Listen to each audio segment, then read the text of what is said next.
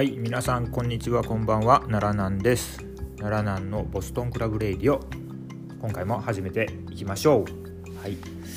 えー、今日はですね12月の13日月曜日です。はい。えー、朝撮ってるんですけどね。あの今週はベスト・オブ・ザ・スーパージュニアとワールドタッグリーグの決勝戦が水曜日。15日にあるっていうことね。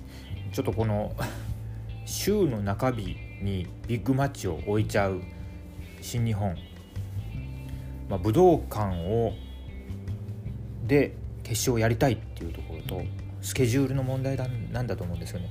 正直あの あの会場に行く人もそうだし我々としてもなんかねちょっとなんか日程的にスケジュール的に合わなかったりね。するのってありますよね。うん、なんかあのあれじゃないですか。やっぱり日曜日とか週末にやってほしくないですか。あの高木とか高木とオスプレイのあの名勝負の時ね。2年前、うん、あの時って確かに土曜か日曜だったんですよね。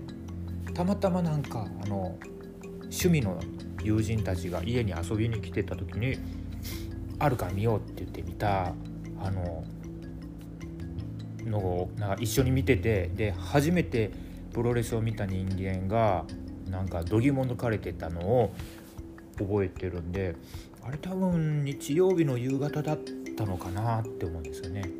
ちょっと週の中日ね辛くてでポッドキャストの更新もちょっとタイミング合わせづらいですよね。やっぱり週末ビッグマッチはあのちょっと結構いつもやり慣れててフレンドリーですしいいんですけど、うん、ということですね。はい。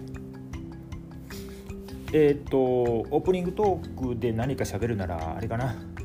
ストロング見ろよってね。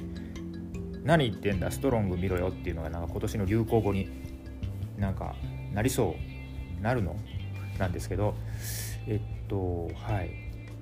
なんかストロングねお客さん入れ始めてから面白いんですよね、うん、でえっと一気見するよりはなんか1試合ずつちょっとずつ見てあってね知らない選手多いので1個ずつなんか味わいながら見てると面白くて。でついにあのゲイブリエル・キッドが復帰してですねね昨日かな？出たエピソードでね。で相手がジョナサン・グレーシャムだったんですね。はい、で何よりなんかあの久しぶりにちょっとジョナサン・グレーシャムしっかり見たんですけど、うん、なんか2年前のベスト・オブ・ザ・スーパージュニアとかで来た時と大違いでねなんかすごくね立ち振る舞いに余裕と落ち着きがあってですね。あの、はい、であのグランド展開ね。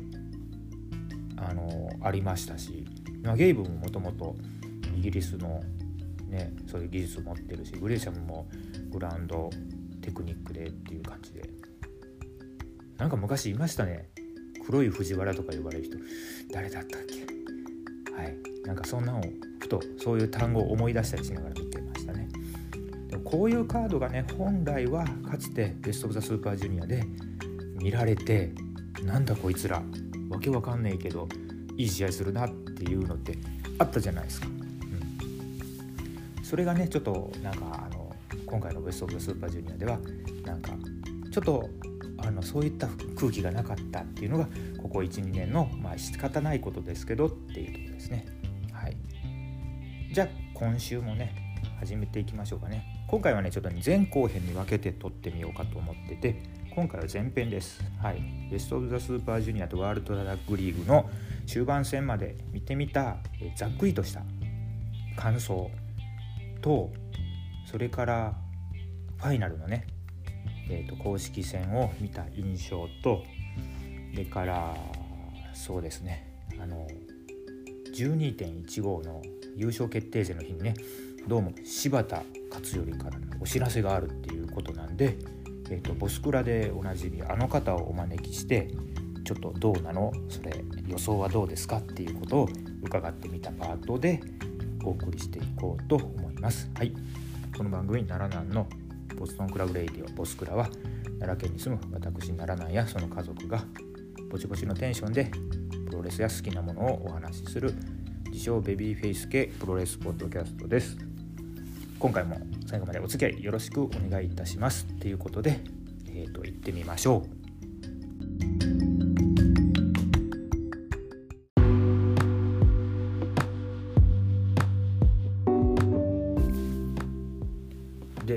年のベスト・オブ・ザ・スーパージュニアですね、えーと、優勝決定戦のカードが決まりましたね。ヒロムとヨウになったんですよね、うん、でも着せずしてというかくしくもというかですね、えー、ボスクラでチェイスしていたこの2人がですねなんと決勝に残るというね。あのいや全然てっきりね思ってなくてですね、うん、またまあヒロム・デスペかヒロム・石森かデスペ・石森かぐらいなのかなって思ってたんですよね。でもねえっ、ー、とまさかのヨウがね4連敗から7連勝で上がってくるなんて思ってなかったですよね。はい。ね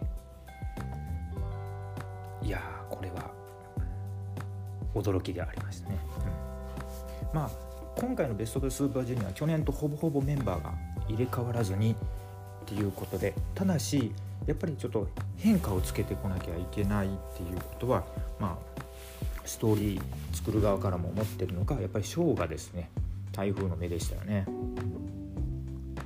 まああのキャラクターを変えましたとヒールターンでね。でバッドエンドを徹底してるっていうところと、うんまあ、悪人としてのやられる美学みたいなりね。いやあのやられる表情を絶対イービルに 教えてもらってますよね。もともと結構やられる表情良かったんですけどね、うん、あの表情のバンプがすごいって言ったらいいんですか？ね。あのまあ100点満点のヒールだと思われます。あの好きな人嫌いな人いると思うんですけど、まあ、ヒールとしてはもうね100点満点じゃないかなってますね。はい。あとはやっぱりロビーがちょっとやっぱりベルトを巻いた後で格が上がったっていうことでヒロム・デスペ安定のところ。でやっぱりもう1枚ねそこにねやっぱりベビーフェイスのカードが欲しいですよね。でも田口監督はとはまだちょっとね監督は強いんですけどどっちかというとトリックスター扱いですし、うん、でワトっていうとちょっとまだこれからねもうちょっとねっていうところなんでしょううん来そうかなと思ったけどまだちょっと早かったですね。ということでまあ言おうかなと。あのいつも言うんですけどやっぱりこういうあのジュニアの戦いってねやっぱ赤レンジャーが欲しいんですよね真ん中にね。なのでその役目はやっぱり用なのかなとはつうことでしたね。で一方ワールドタッグリーグですねこれはまあ毎年ゆるく楽しむシリーズねなんかあのドームの出場者がいないっていうあの前提で組まれるシリーズじゃないですかね。でどっちかというとドームに向けての熱を蓄積してまだ熱を解放する期間じゃない時期があるんですけど、まあ、そういったことするのからなんか新日本のタッグがねちょっとバリューが少ないってねなんか言われちゃう理由の一つなんじゃないかなと思います。うん、で昔話ばっかり出して申し訳ないんですけど、うん、昔はねあの年末に、えーと、SG タッグリーグとかいうねあの名前で、えーと、新日もやってましてですね普通にねドームであのカードが決まってる例えば IWGP 挑戦が決まってるっていうあの選手同士も普通にそのタッグリーグに出てですねあのやってました。はいね、でそれでぶつかり合いがまたちょっと熱くてですねっていうところはありましたので,、うん、であとね思わぬチームがね生まれるんですよね。あのそういうまあ、ドームでメイン張るだろうっていう選手が、タッグは主戦場じゃないけどって言いながらもうあの昔ねあの見てたあの武藤とリック・スタイナーのタッグとかねスコット・スタイナーが怪我しちゃってスタイナーズで入れ来れなくて武藤と組んだっていういきさつありますけどとかねあの橋本とノートンとかねなんかそこら辺すごかった記憶がありますよね。だからそういうチームが生まれちゃったりして面白かったりとか、うん、でも今年はあの去年以上に面白かったと思うんですよね。やっぱり。まあユナイテッドエンパイアが本格的に指導していって、うん、動き出してっていうこととか、うん、勝ち星的にはエリア51が思わぬ活躍をしてですね。いや随分点数稼ぎましたよね。あのファレーがやっぱりあの見てて安心できるというかね大きい人はいいなって思う、はい、とはあの本来だったらそのドーム出場者枠でいないはずの内藤が参加したりとかね。で、えーと、ボーム社デンジャラステッカーズ GOD あたりは安定のあのタッグチームです、うん、でそういうところにハウス・オブ・トーチャーっていう新顔も加わってっていうことであのね例年以上に面白かったと思うんですね。まあ、ユナイテッドエンパイアちょっと終盤2連敗ちょっと痛かったですね。GOD ボム社に負けちゃったらちょっとその 2, 2つに勝てなかったら、うん、進めないかなっていう、うん、ところではありますけれども。はい。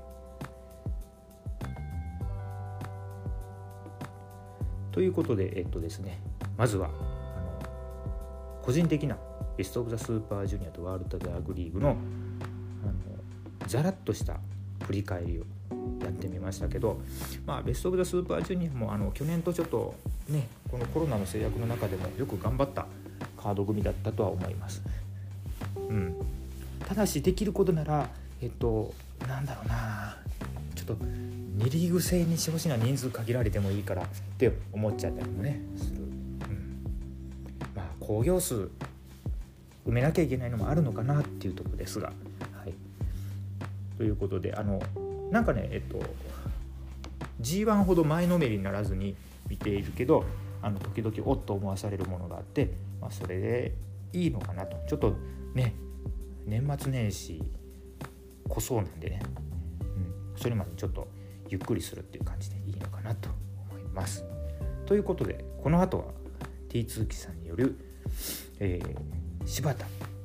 12.15柴田からのお知らせ予想とついでにベスト・オブ・ザ・スーパージュニアの最終戦の直前に撮ったんでそういうのこうなるよっていう予想とかもねあの吹き込んで撮ったので、えー、お聞きください。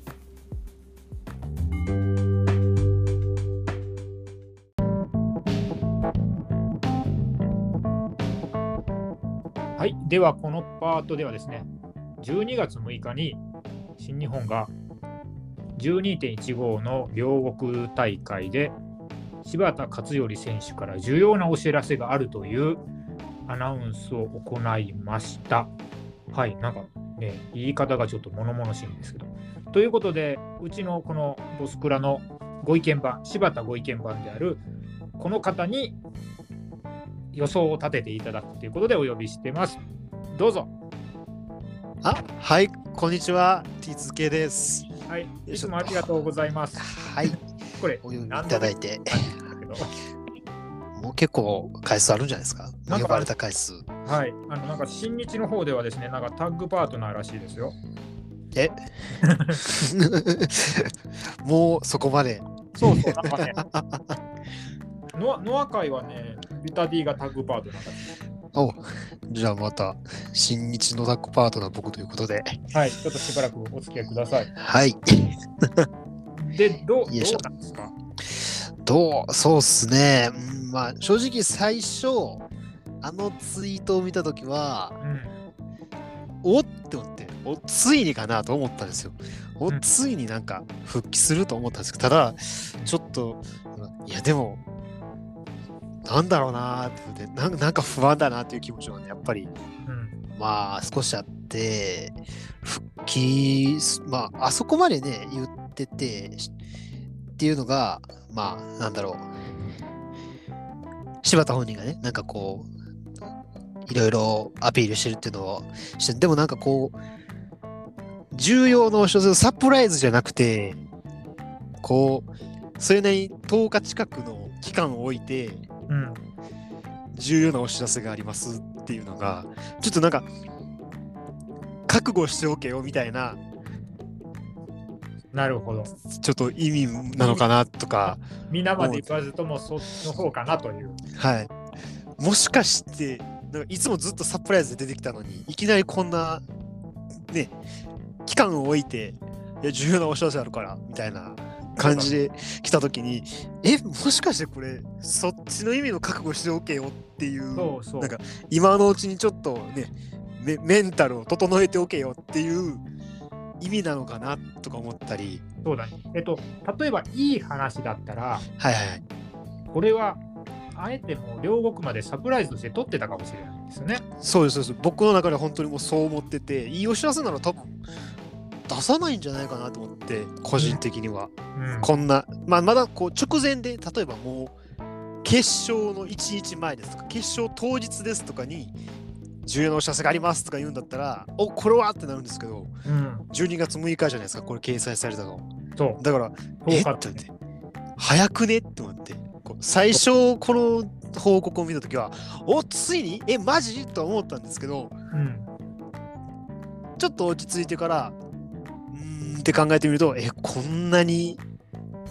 そうだね。ただ、まあ、逆も言えますけどね、その復帰するから暴れないように今のうちに復帰するという覚悟をしておけよっていう、あれの可能性もありますけど。わかんないですね。あの、でもドームのね、まあ、毎回、毎年、まあ、ドームは社運をかけてるんだと思うんですけど、そうですね、はい。この前にこれをやって、下げるようなまあね、それもね、やっぱり。ないさすがにここでそんなテンション下がることはないだろうとはね、思うんですけど。じゃあ、えっと、本当にちょっと、柴田ファン覚悟せよっていうお話なのか、はいはいはい。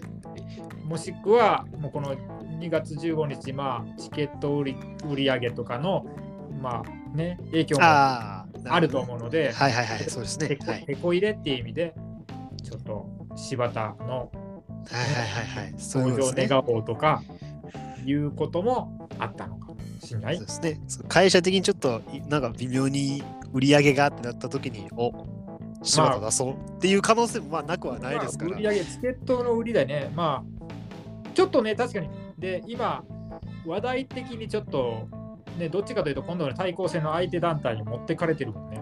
そうですね、もうちょっとみんな、渡りもジュニアも、ちょっとなんかね、こう対対抗戦の方にみんなフォーカスしてて、そうそう別に見てないわけじゃないし、面白くないわけじゃないけど、なんかこうみんな、まあ、ね、対抗戦かなみたいなね、雰囲気あるんで。そう、ね,、そう。えっていうことは、やっぱりあのぶっちゃけて言うと、はい、いいお知らせなら、えっと、ドームで復帰します。そうですね。僕としてはそうだと思ってます。もう、なんなら早いならもうね、その Road to ですか？ Road to から出るんじゃないかなと思ってるんですけど。相手はやっぱり？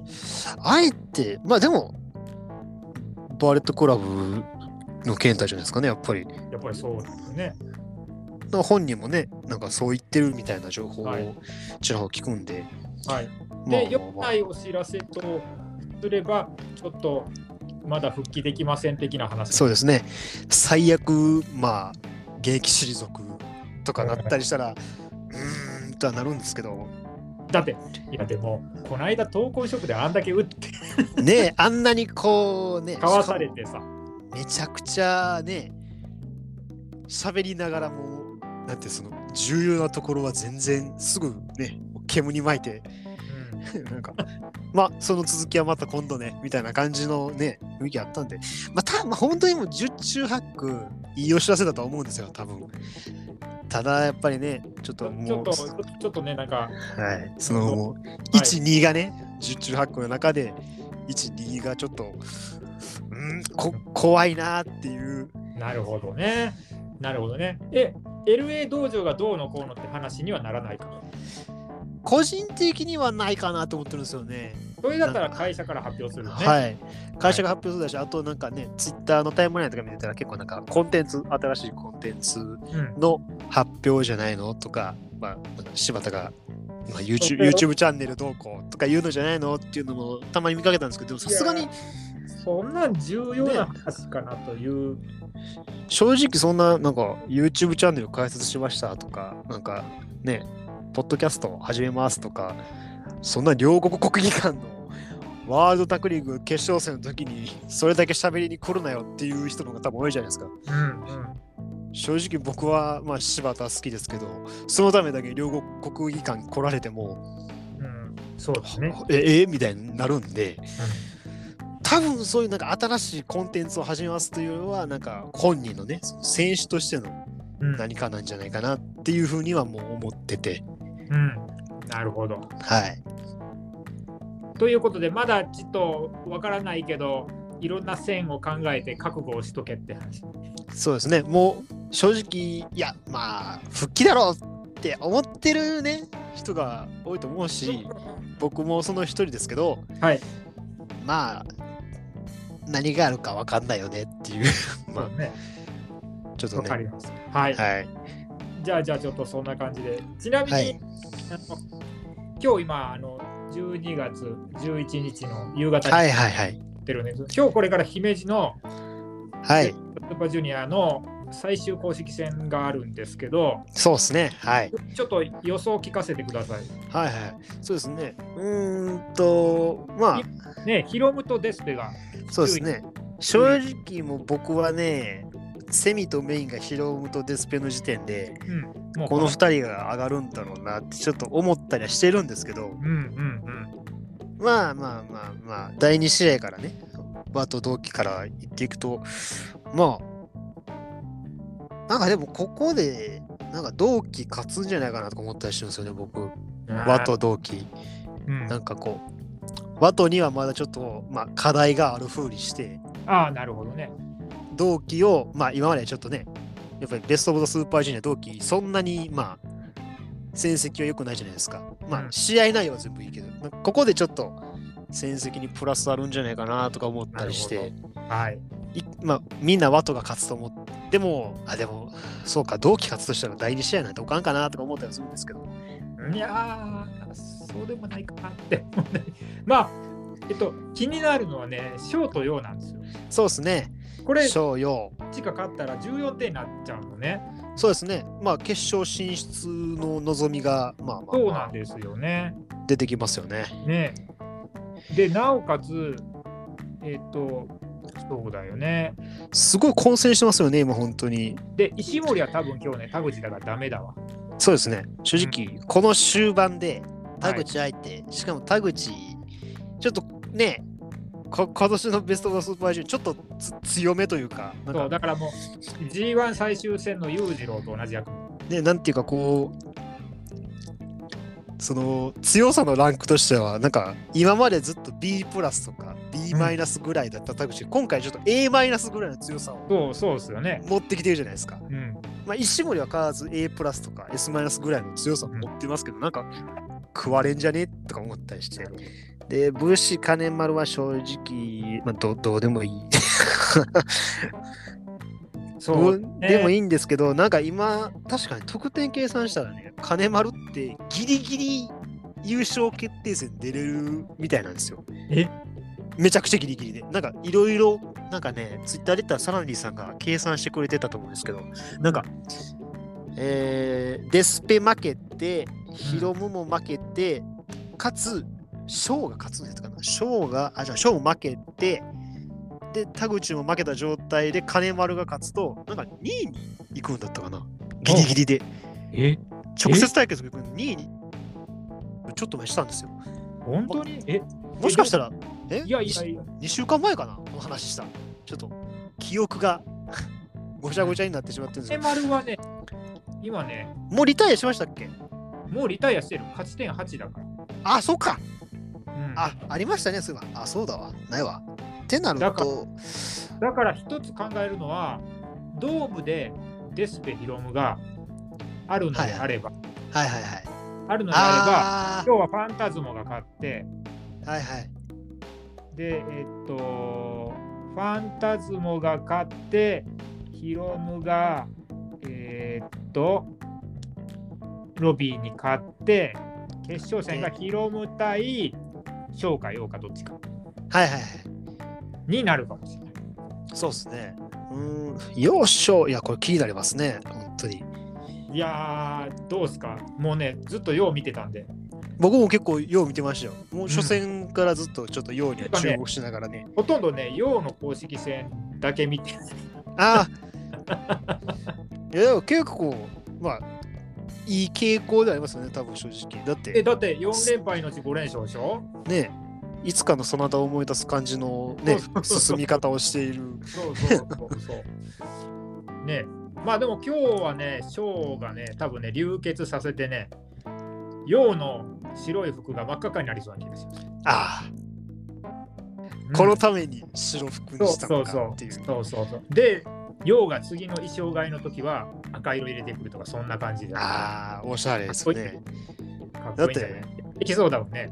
僕、最初ね、陽を見た時、真っ白来た時、うん、なんかこういう大一番で、リーグ戦だけど、ちょっとなんか追い込まれてる状況で真っ白。後藤かなとか思ったんですよ。はい。あの、後藤かなと思ったんですけど、なんかそうでもないなと思って、あ結構いい具合になってるから、しかも、流血があるんだったら白だとよくね、映えるというか、はい。しかも男前だしね、要は。はい。ちょっとそこら辺は、ね、結構いいいいこといいことっていうかいい予想ができてるような気がするんで、まあ、そうですね。ちょっと流血を期待しながら。はい、楽しみたいですけど。まあこれ僕はねなんかどっち勝つかちょっとまだね決めかねてるんですけどなんかまさかのここで勝勝つとかはちょっとありあり得ると思思ってるんですよね僕なんかこうどうドームに持ち越すんじゃねえかとか思ったりして。1回ぐらい勝っててほしいけどね。そうですね、やっぱり。まあ、ここでヨウが勝って、ショーがなんかドームで最終決戦だとか言うても、まあ、別に悪くはないっていうか、まあまあ、それはそれで面白いと思うんですけど、なんか、ね、そうだね。ここまでこういきなり不調になったようが好調になったと思って、またショーが不調の谷に叩き落とすっていうのは、まあ、それはそれで面白いと思うので。そうね正直これどっちが勝っても面白いですけど、個人的には勝った方が面白いんじゃないかなと思いますね。ああ、なるほどね。でも、おーってなるのは陽の陽が勝つことですね、やっぱり。はい、あ、勝ったかってなるんで。なるほど、なるほど。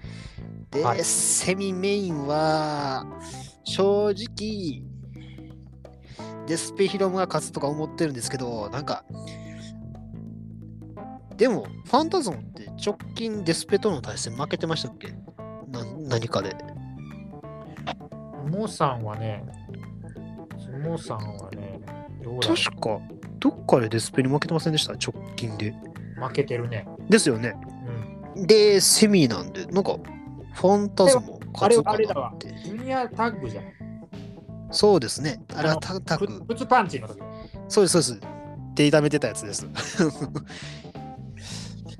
うんってなるとなんかファンタズも勝つのかなとか思ったりして、まあ、まあちょっとチャンピオンの宿命だからねそうですね。ちょっと大事なところで、こけちゃうっていうのもねやっぱりチャンピオンあるあるというか、はい、あるファンタズム勝って。で決勝はもうねいや本当嫌なんですけど。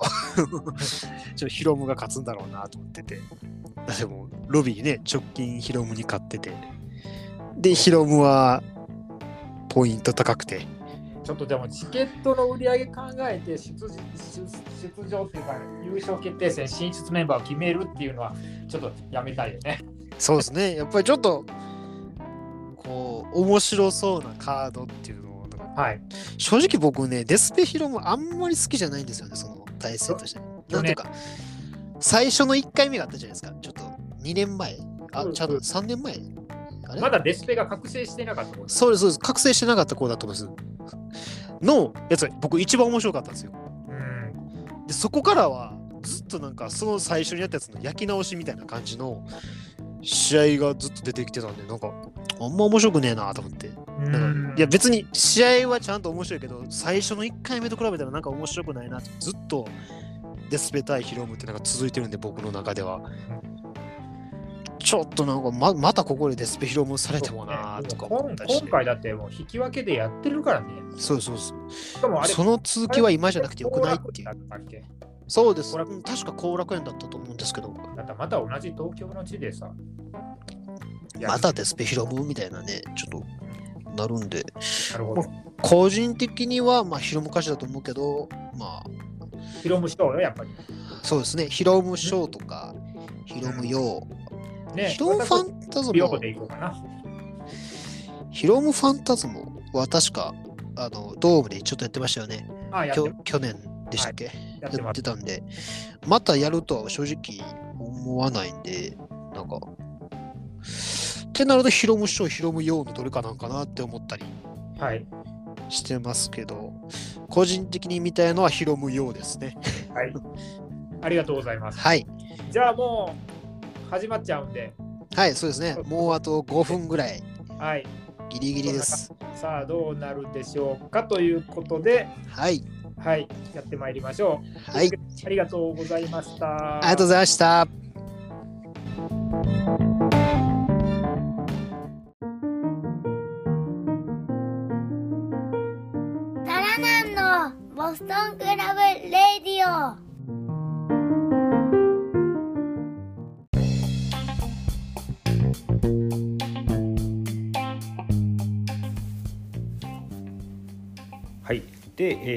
と、ちょっと最終戦ね、それぞれのベスト・オブ・ザ・スーパージュニアとワールドラグリーの最終戦を見ましたので、そこら辺もちょっと吹き込んでおきましょうかね。うん、えー、っと、まず、えー、っと、陽と翔のね、ベスト・オブ・ザ・スーパージュニアの戦いですけれども、まあ、あのね、予想ではね、陽が白装束できて小に流血されてそこで赤い差し色が入るということを言ってたんですけれども全くそんなことなくてまさかの 3K のですねあのなんか黒いね、あのコスチュームに戻してきて陽が登場してでまたそれを見てですね身もだえするショーっていうあのなんかねショーは本当にキャラ作り上手になりましたね。多分あのあれじゃないですかなんかそういうゲームとかをよくやってるからああいう文化の中でねそういうキャラクター作りとか学んでるのかもしませんね。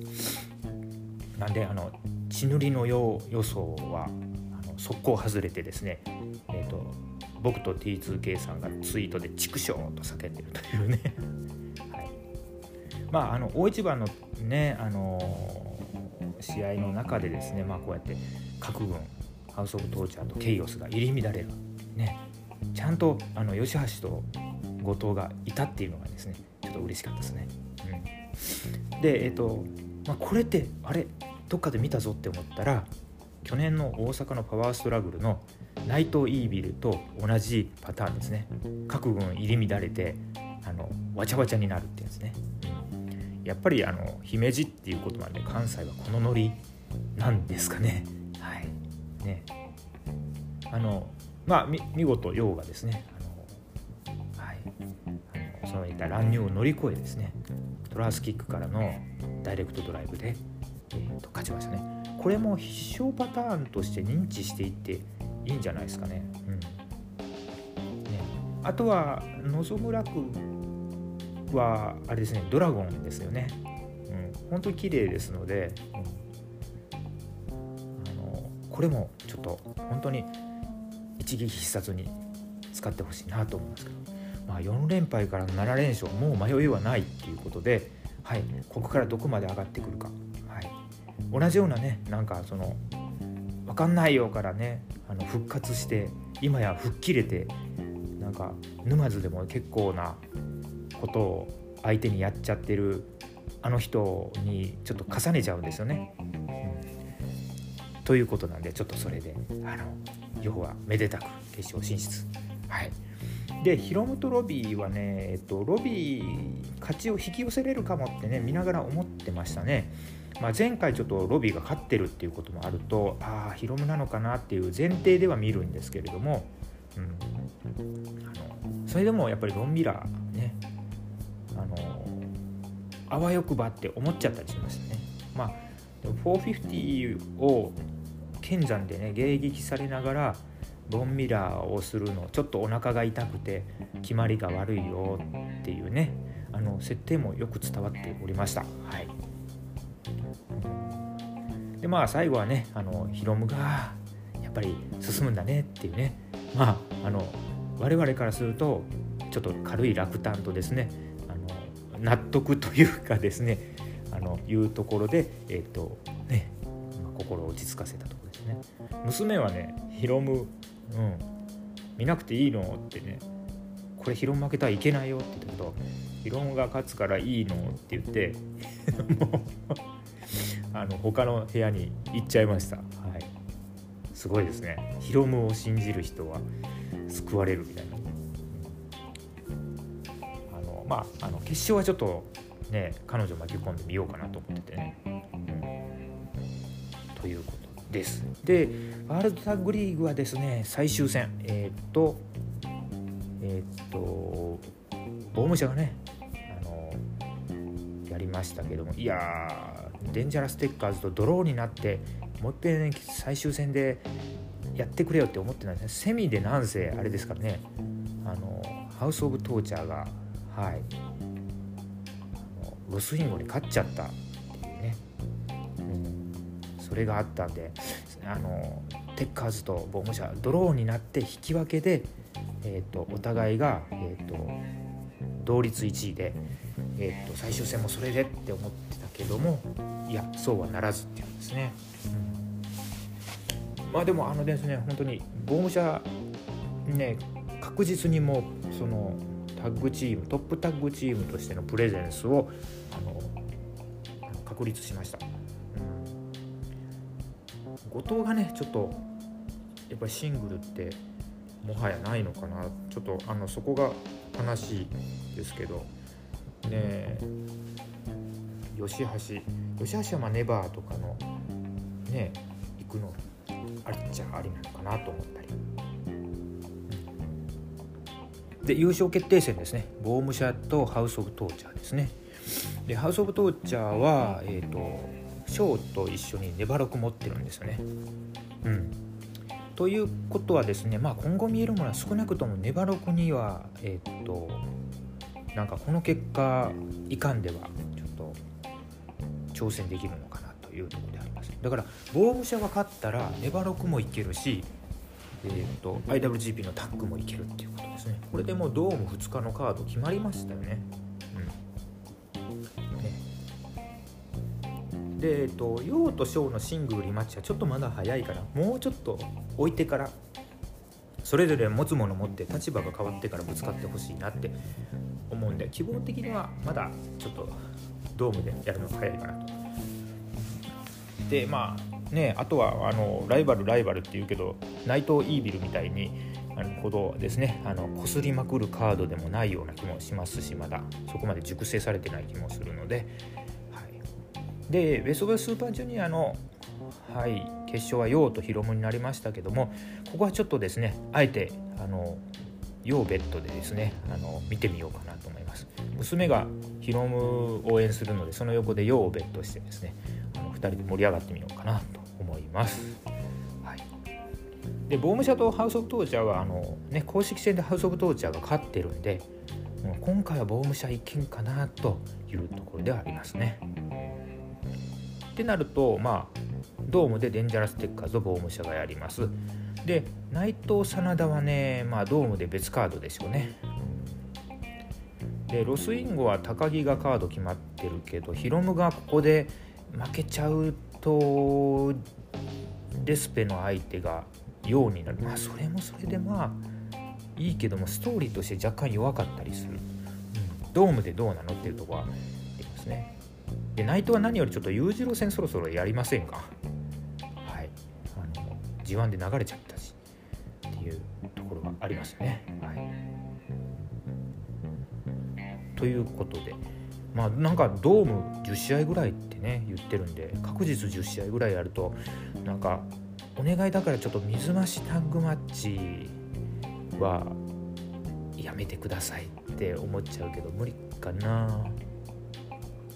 結構ね敵さん敵さんって言ったらあれだけど1.8の対抗戦の相手かなり力入れてますからねいろんなカードとか見せ方にねあのちょっと新日も、うん、自分のところリングでやるんだからあの見せるもんあらかじめ見せといてくれよって思ったりしています。っていう軽い煽りで、えー、と本編は終わっていきます。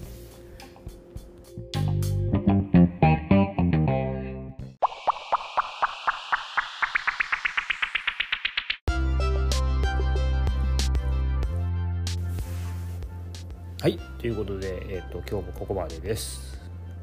えっ、と、実は今週ね、ちょっと忙しさが加速しておりましてですね。で、えっ、と、ちょっとあのねまあ言っちゃうとドクトルなんですけど私あのメーカーにねちょっと一つ講演を頼まれてしまいまして、えっと、それがまあこのちょうどねベスト・オブ・スーパージュニアとワールドタッグリーグの決勝戦の日なんですね。その日の、えっと、夕方にちょっとねオンラインであのレクチャーをしてくださいっていうことでちょっとあの今ね鋭意スライド制作中だったりするんでね、えっと、ちょっとね今バタついております。最後の仕上げみたいな感じでね、まああのそれが終わればちょっと水曜日はパーッとねあのはっち上げて決勝戦見れそうな気がしますよ、うん、まあ個人的にはもうケイオスケイオス勢が勝てっていうことで、えーと、ベットしておこうと思います。はてさてそして柴田。柴田からのお知らせはどうなんでしょう？やっぱり吹きなのかな？ということでそこら辺もですね次回また T2K さんと答え合わせしながらねやっていこうと思います。ということで今回ちょっとショートですけどこんな感じで終わりです。はい。この番組奈良南のボストンクラブレイディオボスクラは皆さんのご意見ご感想お待ちしております。ハッシュタグボスクラでのツイートや私の投稿への、えーとリプとかですね。で教えていただくと,、えーと、いいなと思います、えー、決勝まであと2日ですね。ちょっとまあ短い期間ですけどまたわっと盛り上がってねいきましょう。やっぱりジュニアの祭典あの盛り上がってなんぼですからね。はい。ということで今日はここまでです。最後までお付き合いありがとうございました。